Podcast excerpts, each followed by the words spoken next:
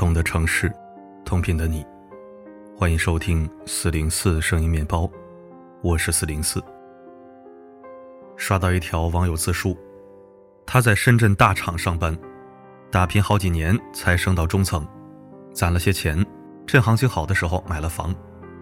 亲戚知道了，隔三差五打电话过来撺掇，话里话外都是让网友把房子过户给他们的宝贝儿子，反正网友单身。百年之后，房子也浪费了。可张口闭口就是不谈钱的事儿，合着是想从女孩手里把房子白嫖了去。心机赤裸裸的摆在明面上，被网友讽刺，算盘珠子都快崩到我脸上来了。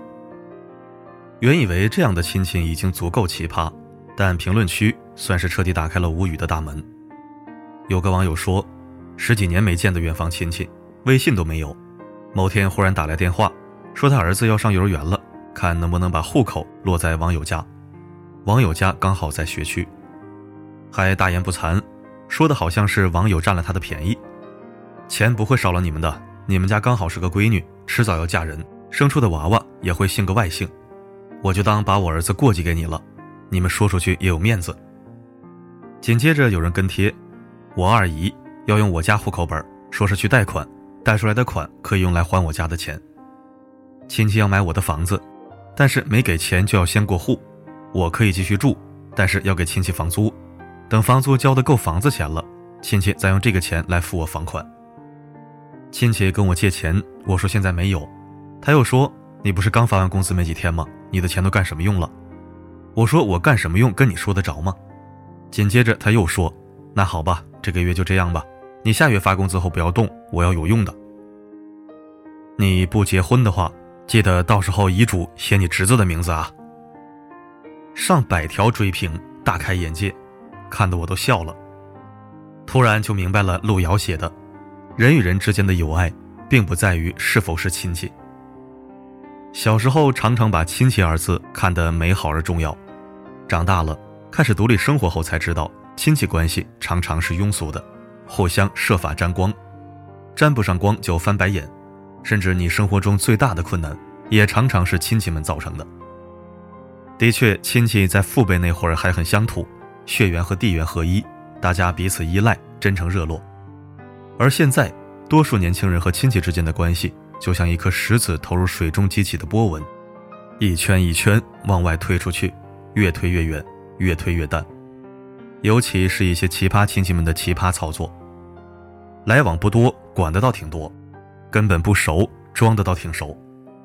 万一再牵扯上什么利益，人性能打败一切血缘关系。网友生椰西瓜说，在奶奶生病之前，我挺喜欢家里那帮亲戚的。他在外地工作，平常不怎么回老家，但每次逢年过节到家后，家里亲戚都会摆桌吃饭，一大帮人围起来，热闹也体面。可这种场景，在他奶奶脑出血瘫痪之后，就再没出现过。他的爷爷奶奶当了一辈子农民，到老了也没攒下什么存款，只留下一间平房、两块地。家里的叔叔膝下两个儿子，理所应当的认为这些遗产都得归他。嫁出去的姑姑已经是外人，不配分得任何遗产。其实算算账，农村的平房不值多少钱，可博主说，三家人为了争一套房子，互相诅咒对方出门就暴毙，打得头破血流，差点进了警察局。整理遗物的时候，身边总有亲戚盯梢，以防对方搜罗了老人家值钱的东西带走。后来他才知道，姑姑趁人不在，把奶奶手上的金戒指拿下来带走了，而婶婶也惦记着这点金子，几次去找过。这些家丑闹得村里人尽皆知。送走奶奶后，一家人不愿让村里继续看笑话，继续假装和睦的生活在一起。老一辈总说血浓于水，打断骨头连着筋。可见过了人性的丑恶，谁还愿意真心换真心？在利益面前，所谓情感血脉的羁绊，往往脆弱的不堪一击。之前读到过一句话：有些亲戚是盼你好，又怕你好。盼你好是期望着你过得好了，能拉他们一把，一人得道鸡犬升天；怕你好，是怕你比他们过得太好，好到他们没法从你身上搜刮点好处，又不甘心。只有自己深陷贫穷。记得之前有一个上海女孩的故事，女孩是独生女，父母在上海打拼了半辈子，如今不仅有稳定体面的工作，还攒下了三套拆迁房和一套自住房，其中有的直接写了女儿一人的名字。一次谈心，女孩和父母说刚毕业半年，暂时没有结婚的打算。父母有点犯愁，但并没觉得这是什么大事，只是在聊天时随意和姨妈姨夫提了一嘴。可他们俩却藏着心思，想方设法的给女孩父母支阴招。第一步，给人家父母洗脑，说女孩是生活太奢侈、太自由了，才会大逆不道的说自己不婚。第二步，要求他父母把给他的房子找理由改房产证，名字过户，还设法让他上交工资卡，让他兜里没钱，然后再慢慢拿捏。到这里才慢慢显露出自己的真实目的：吃绝户。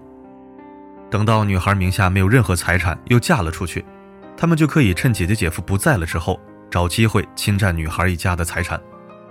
还好女孩父母没对孩子隐瞒，一五一十说了出来。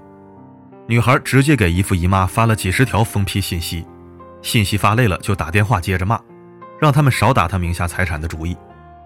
姨妈姨父的嘴脸被拆穿，表姐看自家父母被气得吃不下睡不着，也下场讽刺女孩。没想到女孩呛得更狠，骂完直接拉黑了这一家。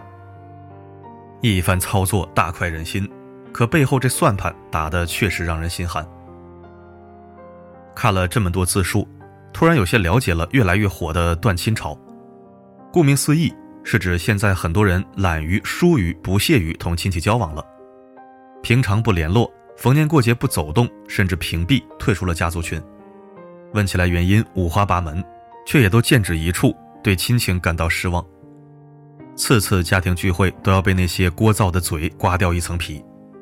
有一次拜年先去的姑姑家，大伯知道了，说我看不起他，我又拎着礼去给他道歉。姑姑后来知道了，又嫌弃我送他的礼没有给大伯的重，不愿再应付那些虚伪的外交使命。想起了一个很形象的比喻：亲戚关系无法选择，就像手机里自带的预装软件，你一出生。这些软件就已经出现在你的手机里了，有的预装软件很好，有的很烂。当遇到无比烂的预装软件时，最干脆的办法就是第一时间卸载。再三权衡之下，主动远离三观不合、纠缠不清、没有边界感的亲戚，其实也不算冷血。人人都想生活在健康、舒适、温暖的圈子里，这有什么错呢？有句话说，这世上的亲人其实只有一种。真正关心你、心疼你的人，人心换人心，才是永恒不变的真理。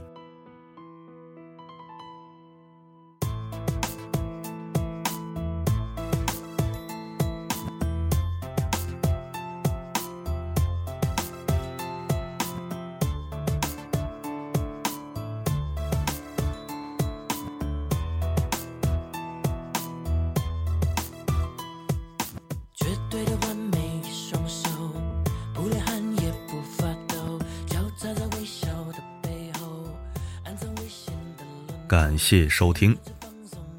人生已过三分之一，什么稀奇古怪的事儿都听过，吃绝户这路货倒是没在身边见识过。